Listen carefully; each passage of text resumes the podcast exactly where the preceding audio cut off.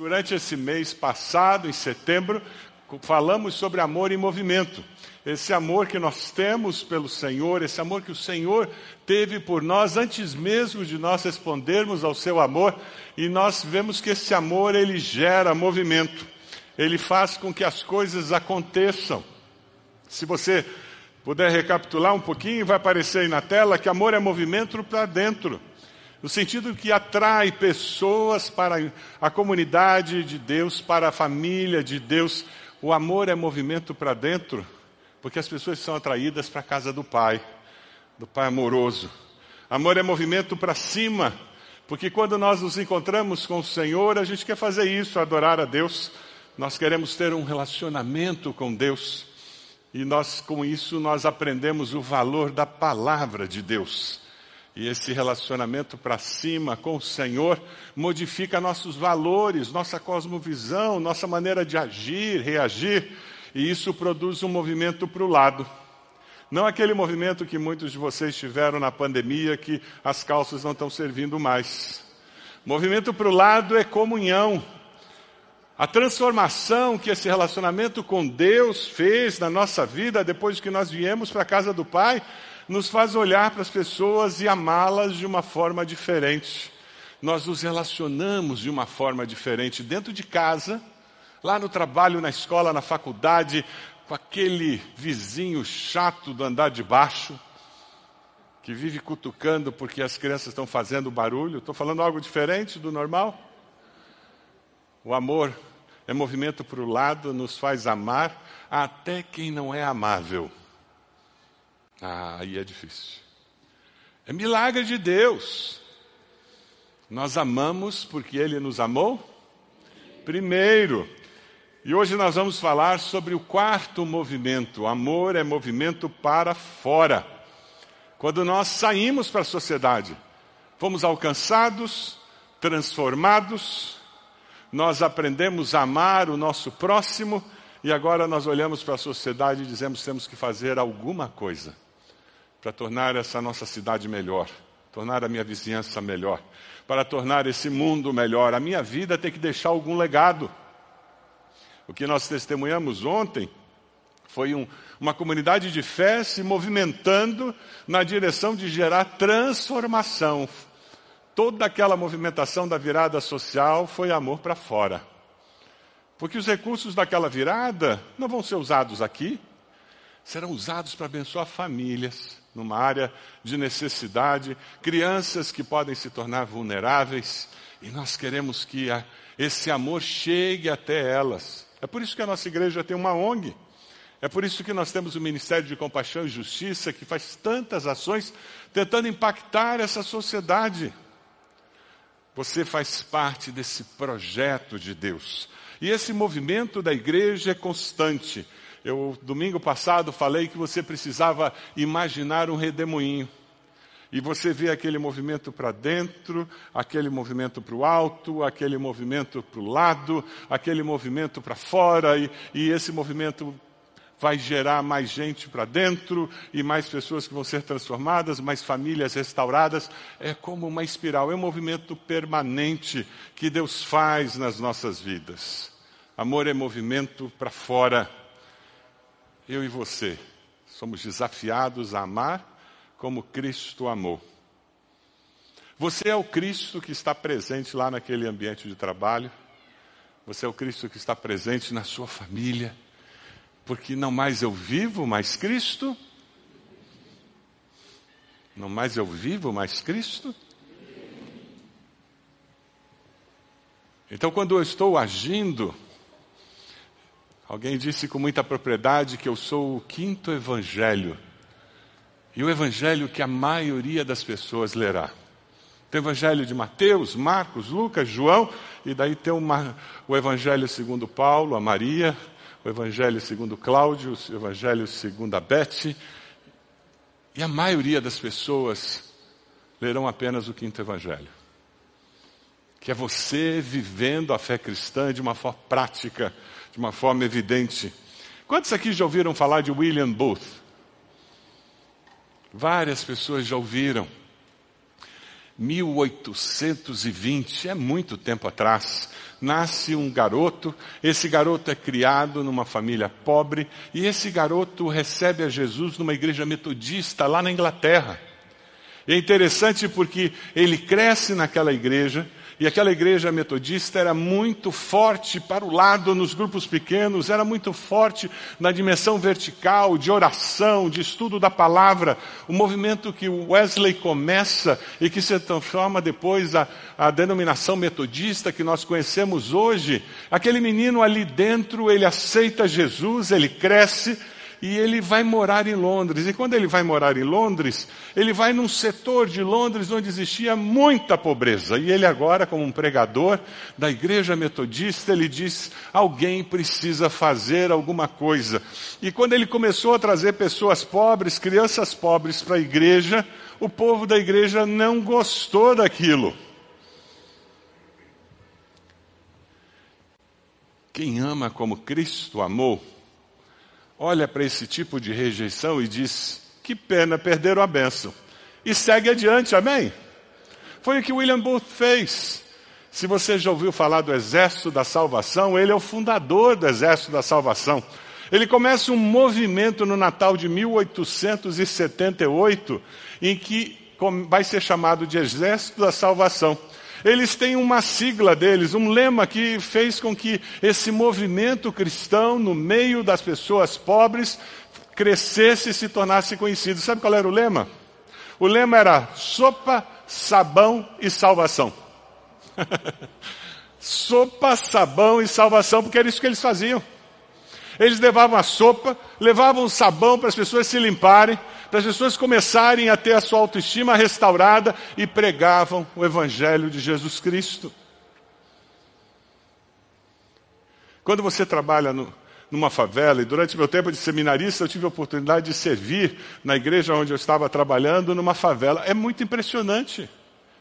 Aquela pessoa, quando ela aceita Jesus, o terreno em volta do barraco fica mais limpo.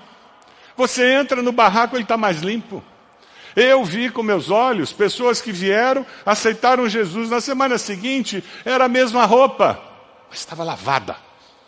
Para vir na igreja, eles lavaram a roupa.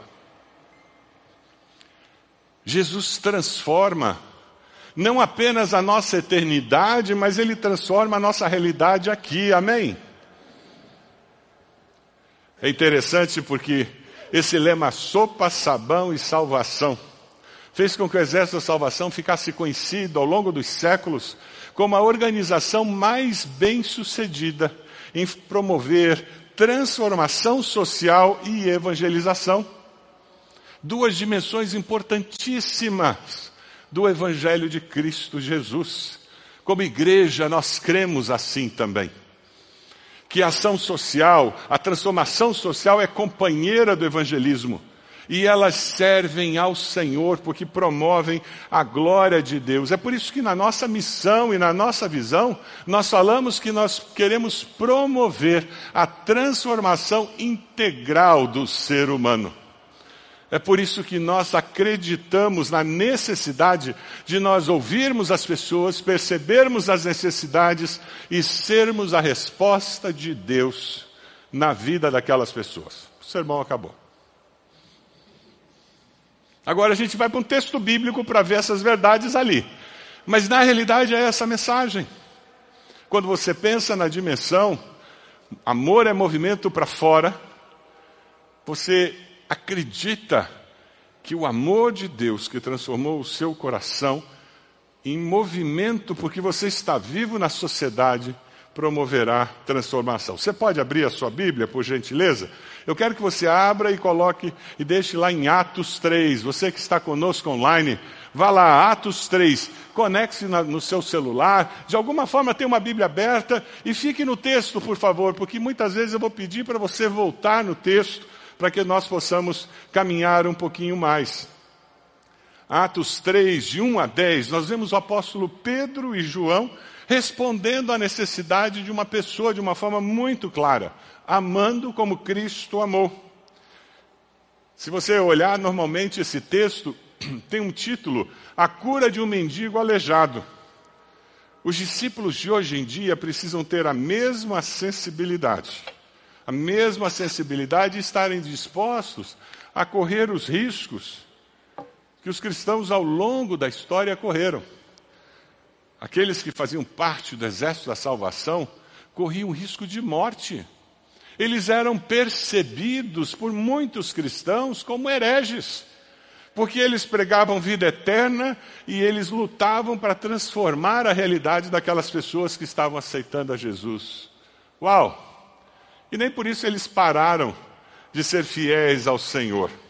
Amar como Cristo amou exige sacrifício pessoal. Se você vai lendo o texto, você vai percebendo como acontece. Certo dia, Pedro e João estavam subindo ao templo na hora da oração, às três horas da tarde, estava sendo levado para a porta do templo chamada Formosa, um aleijado de nascença que ali era colocado todos os dias para fazer, para pedir esmolas aos que entravam no templo. Tinham pessoas que traziam ele ali, provavelmente recebiam alguma coisa, deixavam ele na porta, ele pedia esmola o dia inteiro, as pessoas o levavam de volta para casa à noite e ele retornaria, porque era a única alternativa que ele tinha naquela sociedade. O curioso é que os discípulos estavam indo no templo, como eles normalmente iam. Deus fala conosco e Deus nos usa na normalidade da vida. Sabe aquela padaria onde você sempre compra pão? Nesse processo de ir comprar pão, voltar de comprar pão, Deus deseja se manifestar a você e usar a sua vida de alguma maneira para promover transformação. Aqueles discípulos estavam indo para o templo, mas eles estavam antenados para ver o que Deus estava fazendo. Você tem andado antenado, sensível, tentando perceber o mover de Deus e o que Deus está tentando fazer? Ah, meu querido, fazer o bem não pode ser um evento em nossas vidas, mas precisa ser um reflexo do existir com Cristo Jesus. Fazer o bem não pode ser um evento em nossas vidas, mas um reflexo do existir com Cristo Jesus. Nós temos muita consciência do dano que faz o pecado de ação. Quando nós fazemos alguma coisa que Deus não quer que nós façamos. Algumas pessoas têm até uma percepção da vida cristã e do cristianismo como uma lista de não podes. Crente não pode beber, não pode fumar, não pode jogar, não pode ter sexo fora do casamento, não pode, não pode, não pode, não pode. E tem pessoas que a percepção que eles têm da vida cristã é um grande não pode. Porque eles concentram no pecado de ação e concentram naquilo que Deus disse, e isso vai estragar a sua vida conjugal, estragar a sua vida como cidadão, vai, vai trazer dano para você como indivíduo. Mas nós não pensamos tanto no pecado de omissão. E como nós pecamos por omissão? Pecado de omissão é quando nós deixamos de fazer o bem que Deus deseja que nós façamos. É verdade, eu poderia ter vindo ajudar na virada, mas, ah, deu preguiça. Pecado de omissão. Ah, eu poderia ter participado daquele esforço que meu pequeno grupo fez para comprar os mantimentos da virada, porque assim o recurso todo arrecadado vai para o projeto do Educa. E eu acabei não mandando um pix. Pecado de omissão. Você sabe que o plano de Deus é que você seja um dizimista, e você sempre se enrola financeiramente e deixa para o mês que vem. Pecado de omissão. Os apóstolos poderiam ter entrado no templo, não poderiam.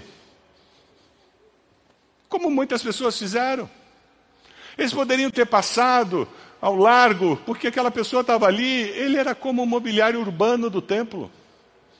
Sabe aquela história que você não percebe mais? Sabe aquele porteiro do prédio onde você trabalha? Você sabe o nome dele? Sabia que ele tem família? Que ele tem dor de dente? Você sabia que ele tem dores na alma? Porteiro do seu prédio? Tem pessoas que têm diarista, que trabalham na sua casa, que não sabem nada da diarista. E ela vem toda semana à nossa casa. Pecado de omissão é quando nós deixamos de fazer o bem que Deus deseja que nós façamos. O que nós estamos falando aqui no movimento para fora é quando nós decidimos que nós não seremos omissos nessa sociedade que sofre, que tem carências de todos os tipos, e como discípulos de Jesus, nós decidimos ser resposta de Deus na vida das pessoas. Esse é o desafio dessa mensagem. Dê uma olhadinha no versículo 3. Vendo que Pedro e João iam entrar no pátio do templo, ele fez o que ele sempre fazia. Ele pediu esmola, era isso que ele fazia. O que estava acontecendo ali era uma coisa rotineira. Nem aquele homem tinha muita expectativa daquele momento. Ele queria uma esmola, só isso. Ele pediu para os apóstolos como ele pediu para todo mundo. Alguns deram, outros não. Mas era só isso que ele esperava, ele não enxergava que existia a possibilidade de ter mais do que simplesmente algumas moedas. Quem é discípulo de Jesus está disposto a sair da sua zona de conforto para impactar a vida dos outros com o bem que Deus deseja fazer. Você está disposto a sair da sua zona de conforto? Para impactar a vida de algumas pessoas que Deus trará no seu caminho? Os apóstolos, ao perceberem que representamos Deus, os apóstolos estavam lá. Aquele homem não tinha ideia do que estava acontecendo, mas eles eram resposta de Deus. Ao perceberem que representamos Deus, as pessoas olham para nós como resposta para as suas necessidades. Vai começar um relacionamento dos apóstolos com aquele homem. Uma coisa simples, algo rotineiro, mas nós veremos um poder de Deus agindo, transformando um encontro normal em uma situação de milagre, de transformação. Você tem percebido as necessidades das pessoas ao redor? Para ser resposta de Deus na vida delas? É interessante porque ah, nós temos a, a nossa ONG e muitos membros da igreja não fazem ideia do muito que é feito. E eu pedi que eles atualizassem o, o vídeo institucional deles e eles fizeram de uma maneira muito gostosa. Dê uma olhadinha nesse vídeo, só para saber um pouco do muito que é feito através da nossa ABC. Imagine um lugar onde podemos fabricar um novo futuro. Com a chance de aprender algo novo a cada dia. Com gente que preferiu escolher amar e cuidar. Juntos, do nosso jeito. Ensinando crianças e jovens, levando saúde pública e conectando pessoas.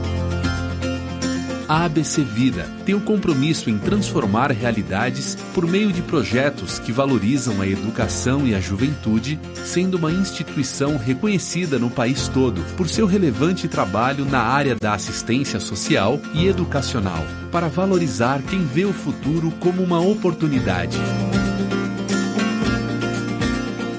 O projeto Educa cria novas oportunidades para várias crianças todos os anos que recebem reforço escolar, atendimento psicológico e podem viver novas experiências por meio da arte. E este projeto tem continuidade.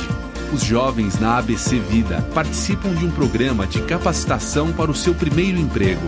Acreditamos que um futuro melhor se constrói com pessoas que se preocupam umas com as outras, servindo por algo maior por isso, promovemos diversas ações como enfrentamento de crise, distribuição de alimentos e apoio a povos refugiados. Afinal, transformando vidas, a gente se transforma também. E um trabalho como este precisa de investimento.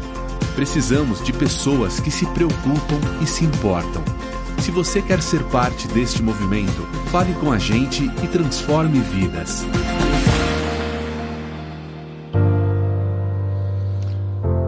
Amar a Cristo é estar sensível à necessidade das pessoas e se transformar em resposta a essas necessidades. Para que nós possamos experimentar esse movimento para fora, nós precisamos estar dispostos a nos relacionar com as pessoas.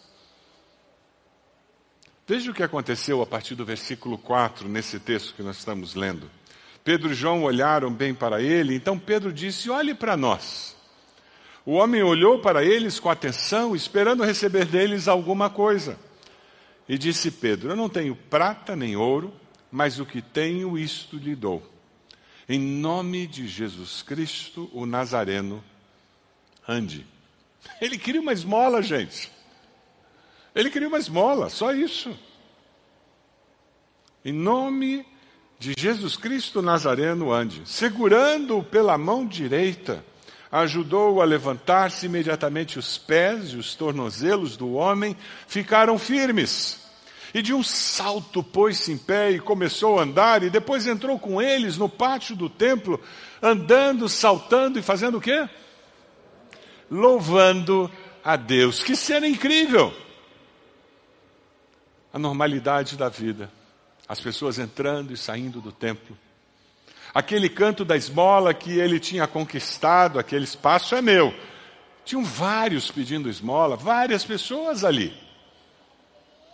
E aquele era o canto dele.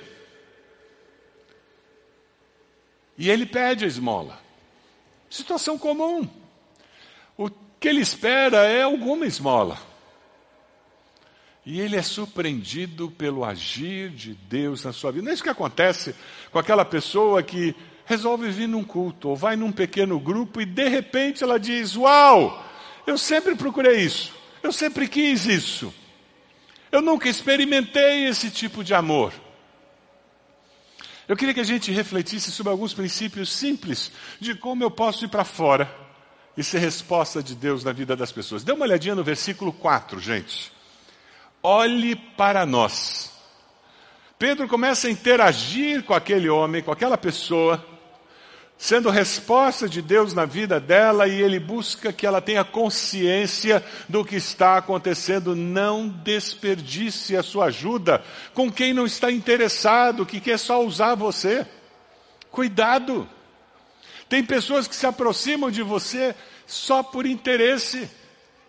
Não existe nenhum desejo no coração daquela pessoa em de fato ter aquele problema resolvido. Já lidou com gente assim? Tem pessoas que não querem ser curadas, elas gostam da enfermidade delas, emocional ou física, e ficam cultivando. Vitimismo está na moda. Cuidado com pessoas que vivem atoladas no vitimismo. Essas pessoas, no final, não aceitarão a sua ajuda. Ajude as pessoas a ter consciência de que algo mais está para acontecer. Envolva aquelas pessoas no processo. É interessante que Pedro ali no versículo 6 ele continua: Eu não tenho prata nem ouro. E ele não tinha mesmo. Quando você se dispõe a ajudar uma pessoa, é muito importante que você reconheça as suas limitações. Não se sinta um super-homem, porque eu sou discípulo de Jesus e eu agora vou ser usado por Deus na vida dessa pessoa, achando que você vai fazer mais do que você pode fazer. Cuidado. Muitas pessoas, quando percebem a necessidade do próximo, perdem a capacidade de raciocinar, avaliar e criar uma estratégia de ajuda. Reconheça suas limitações. Ninguém pode dar o que não tem. Você quer ser resposta e você percebe que não tem, então peça ajuda de outras pessoas para que você possa ser resposta na vida daquela pessoa. Pedro, ele busca Jesus porque ele sabia que ele não podia fazer nada para aquele homem. Não tinha prata nem ouro, ele não podia fazer mais nada, mas com Jesus, ele pôde fazer algo surpreendente. Eu gosto muito da expressão. Pedro diz: O que eu tenho, isto lhe dou. Versículo 6. O que eu tenho, isto lhe dou. Decida abrir mão dos seus recursos e direitos para ajudar alguém. Faça o bem com o que Deus colocou na sua mão e fique espantado com a multiplicação que Deus fará. De possibilidades, de recursos, de pessoas que começarão a ser envolvidas. Mas alguém tem que começar. Se eu desse o microfone agora para o pastor Natal, ele ia ter 500 histórias que começaram assim. Uma pessoa que foi, que soube de alguém e de repente todo um movimento de transformação começa a acontecer. Você tem ajudado o próximo com essa consciência de que você não dará mais do que você tem, mas que você pode dar aquilo que está nas suas mãos e envolver outras pessoas nesse processo? Versículo 6. Pedro pede ajuda. Quem que vai ajudá-lo a atender a necessidade daquela pessoa? É Jesus. Em nome de Jesus, o Nazareno, faça o quê? Ande. O homem está sentado no chão, pedindo o quê? Esmola. Ele tinha consciência da paralisia dele? Tinha. Mas ele havia perdido a esperança. Ele não acreditava que alguém poderia ajudá-lo com essa questão da paralisia. Nós não encontramos todos os dias pessoas assim, desesperançadas? Elas estão tão preocupadas com alguma coisa pequena e imediata que elas não percebem o potencial de algo maior acontecer na vida delas. Quando você é resposta de Deus na vida de alguém, você amplia os horizontes daquela pessoa. É isso que nós fazemos com o projeto Jovem Aprendiz jovens de família de baixa renda, a maioria deles, primeiro, primeira carteira assinada, e eles começam a trabalhar e nós aqui tentamos ajudá-los a entender como alguém trabalha, é um funcionário e faz isso bem feito. E começamos a mostrar possibilidades. Que coisa linda! Eu me lembro de uma das formaturas em que eu vim aqui do jovem aprendiz, os pais de um deles me procuraram no final da formatura para dizer, pastor, nós queremos agradecer. Porque a nossa preocupação era o nosso filho ficar em casa sozinho enquanto nós trabalhávamos. O lugar que nós moramos tem gangue, tem muita droga. Nós tínhamos muito medo. E através desse programa, meu, meu filho não foi apenas protegido das drogas e daquelas gangues, pastor. Ele está fazendo vestibular. Na nossa família nunca ninguém fez faculdade. Que privilégio fazer parte de um processo de transformação da história, não apenas de uma vida, mas de uma família. Quando nós nos envolvemos nesse projeto de ajuda ao próximo, nesse projeto de transformação de realidade, esse movimento para fora, amar como Cristo amou, nós aceitamos desafios que são maiores do que nós, mas não são maiores do que o Senhor, amém? É interessante porque Pedro fala em nome de Jesus, ele fala com autoridade. Você consegue dizer em nome de Jesus? Pode falar? Em nome de Jesus. Agora com autoridade. Em nome de Jesus. É assim que nós vamos ajudar as pessoas. É assim que nós vamos transformar a história de casais, de famílias. É assim que nós vamos transformar a história do nosso Brasil. A nossa Junta de Missões Nacionais escolheu um tema precioso para a campanha desse ano: Jesus Cristo, a única esperança. E é mesmo. Em todas as áreas, em todas as dimensões da vida humana. No versículo 7, tem uma imagem muito linda. O homem sentado lá, ele pede o quê? Esmola. Ele sabe da paralisia dele, mas desesperançado, ele diz: Se eu conseguir uma esmola, tá bom demais. Pedro olha para ele e diz: eu não tenho ouro nem prata, eu não posso dar essa esmola. Mas eu sei de alguém que pode transformar a tua realidade. Em nome de Jesus. E o que que Pedro fez?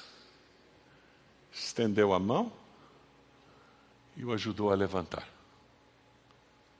Não tem como, não tem como você ser resposta na vida de alguém sem estender a mão e ajudar aquela pessoa a se levantar. É fundamental. Só assim que nós vamos conseguir ver a transformação acontecer. Envolva-se no processo de ajuda, envolva seu pequeno grupo, transforme isso num projeto familiar e veja o agir de Deus. Versículo 9, nós temos o relato quando todo o povo viu andando e louvando a Deus, reconheceu que era ele o mesmo homem que costumava mendigar sentado à porta do templo, chamada Formosa.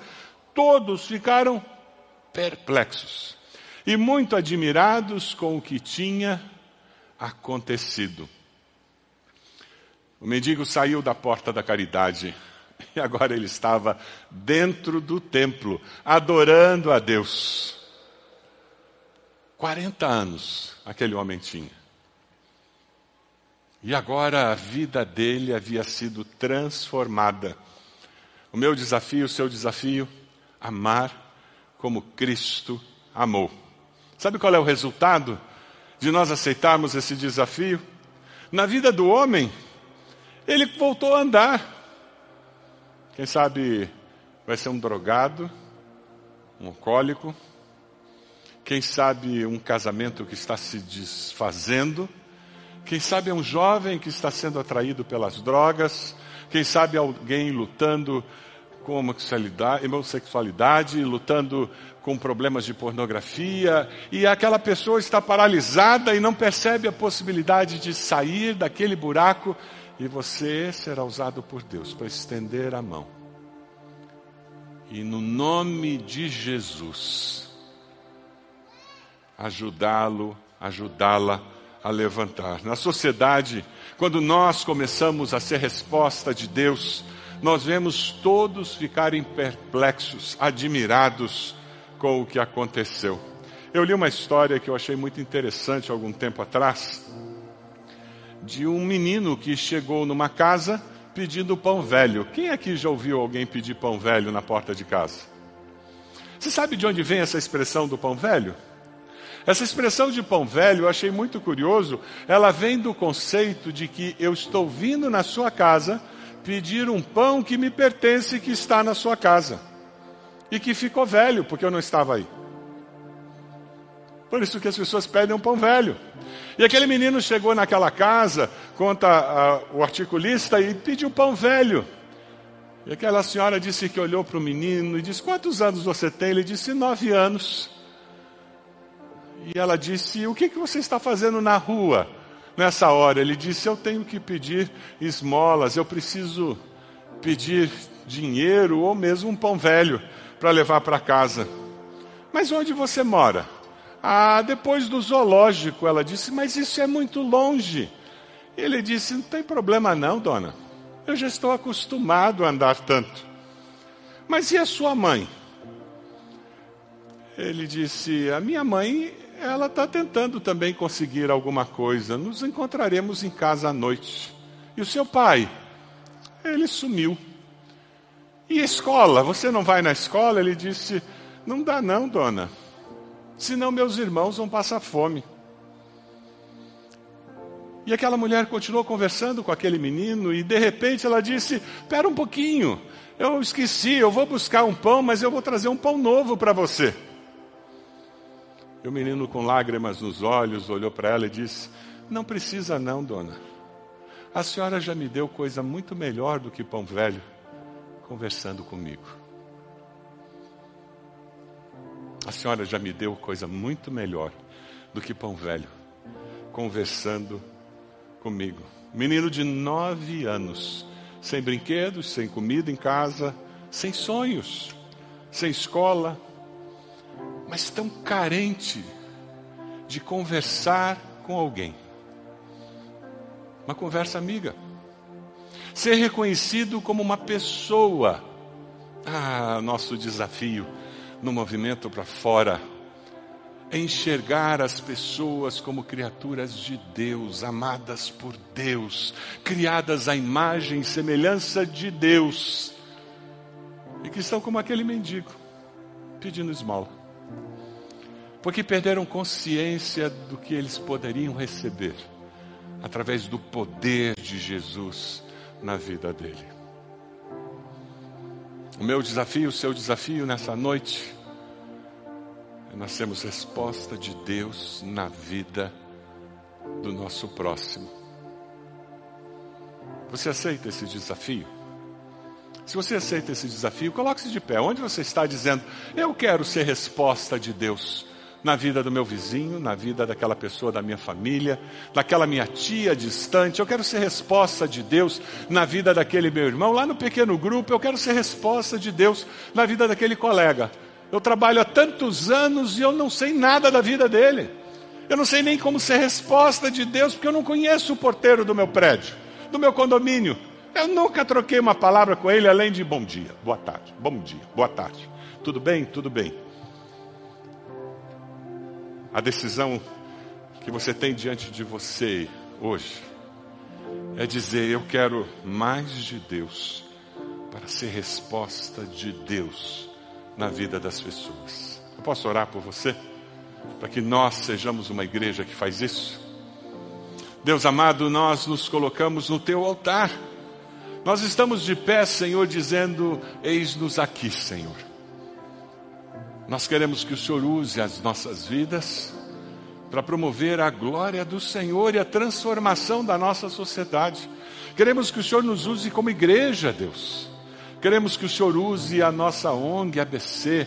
Queremos que o Senhor use todos os nossos movimentos do compaixão e justiça para que nós possamos impactar essa sociedade e transformá-la em nome de Jesus.